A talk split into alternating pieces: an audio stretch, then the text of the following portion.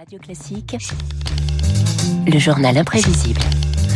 Bonjour Marc. Bonjour David, bonjour à tous. Emmanuel Macron dévoile aujourd'hui les grandes orientations de sa planification écologique. C'est l'occasion pour vous, dans le journal imprévisible, de revenir sur un acte fondateur de l'écologie politique en France, la candidature à l'élection présidentielle de 1974 d'un certain René Dumont. Mes amis, je viens d'entrer chez vous sans avoir pu frapper à la porte. Alors je crois qu'il est bon d'abord de vous dire je ne suis pas un candidat doux rêveur. Eh oui, avril 74, David, un personnage atypique fait irruption à la télé, une longue tignasse blanche, un pull vert rouge, col roulé et un symbole pour marquer la première candidature écolo à une élection présidentielle dans le monde. Nous allons bientôt manquer de l'eau et c'est pourquoi je bois devant vous un verre d'eau précieuse puisque avant la fin du siècle, si nous continuons, elle manquera. Merci mes amis. Oui, les années 70, David, une époque où le mot écologie ne figure pas encore dans le Larousse, l'apogée de la voiture et des usines. David, bien avant Jacques Chirac. Notre maison brûle et nous regardons ailleurs. Bien avant Emmanuel Macron. Make our planet la politique, c'était le nucléaire, l'industrie, le progrès, du général de Gaulle à Georges Pompidou. Il faut se résigner au progrès économique. Évidemment, il est compatible avec l'environnement. Ce n'est pas simplement le même environnement qu'avant. À partir du moment où on met une usine, ça n'est pas la même chose que lorsqu'il y avait une bergerie. C'est certain. Mais ça n'est pas forcément plus laid. Et il s'y connaissait en bergerie, le président Pompidou. Je crois qu'il en avait une dans le, dans le massif central. Exactement, il savait de quoi il parlait. En avril 74, quelques jours après la mort de Georges Pompidou, les écolos se disent Et si on tentait notre chance dans ce monde hostile? L'air est pur, tout est calme. Je me détends. Parce que tu trouves ça calme, toi. Avec tous ces oiseaux à la con, ils trouvent ça calme. Tu préfères les bagnoles? Peut-être Ils commencent à me taper sur le système, ces oiseaux. Et pour la première fois de l'histoire, les Verts arrivent à se mettre d'accord. Incroyable Incroyable. Une soixantaine d'associations, David, s'accordent sur un candidat, René Dumont, 70 ans, ingénieur agronome, aventurier et avocat de mère nature, qui parvient à décrocher ses 200 parrainages et se présente devant le Conseil constitutionnel à quelques minutes de l'échéance. Maintenant, on va nous respecter. Il y a des risques. Quel risque Qu'on rencontre un hold-up, qu'on nous vole notre serviette? On a plusieurs serviettes et vous ne savez pas s'il est dans ma serviette ou dans une autre. Oui, René Dumont détonne au milieu de Chabandelmas, Giscard d'Estaing et Mitterrand. Un programme radical, fin de l'énergie fossile, conversion de l'industrie polluante, la fin programmée de l'automobile.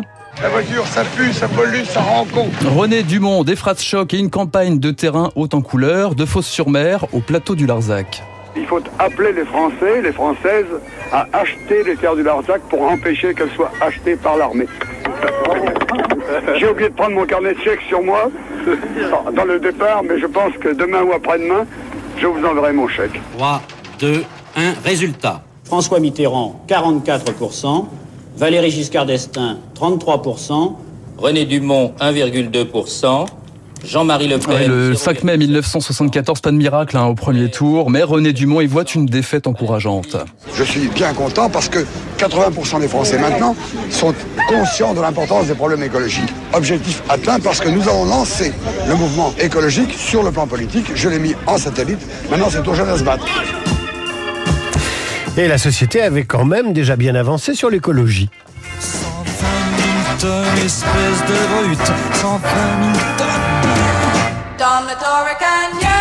oui, avec d'abord ces pétroliers, David, qui s'échouent près des côtes bretonnes, le Torrey Canyon, la Moco Cadiz, la cuve était pleine pour Roger Giquel.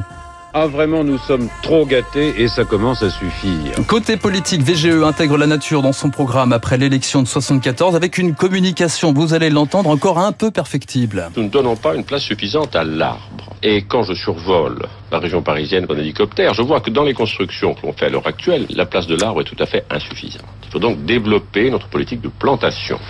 Et je souhaite que nous instituions à partir de cette année une journée nationale de l'arbre. Et comme quoi, c'est dans les vieux pots que Macron fait les meilleures soupes. Exactement, voilà, le, millier, le milliard d'arbres promis par Macron. La candidature de René Dumont ouvre aussi la voie aux candidatures des Verts d'Antoine Vechter et Eva Joly, en passant par Noël Mamère en 2002, qui avait, tenez-vous bien, troqué son verre d'eau contre des fruits et des légumes. J'ai amené un yaourt. Ce yaourt, avant d'arriver sur votre table, il a pu faire 4000 km. Avant que M. Chirac, en 1995, croque dans cette pomme, elle avait subi 24 traitements chimiques. Vous voyez ces deux patates Ça, c'est une binge, et ça, c'est une Roosevelt. Elles vont en Italie pour être pelées. Est-ce que c'est ça la logique des économies d'énergie?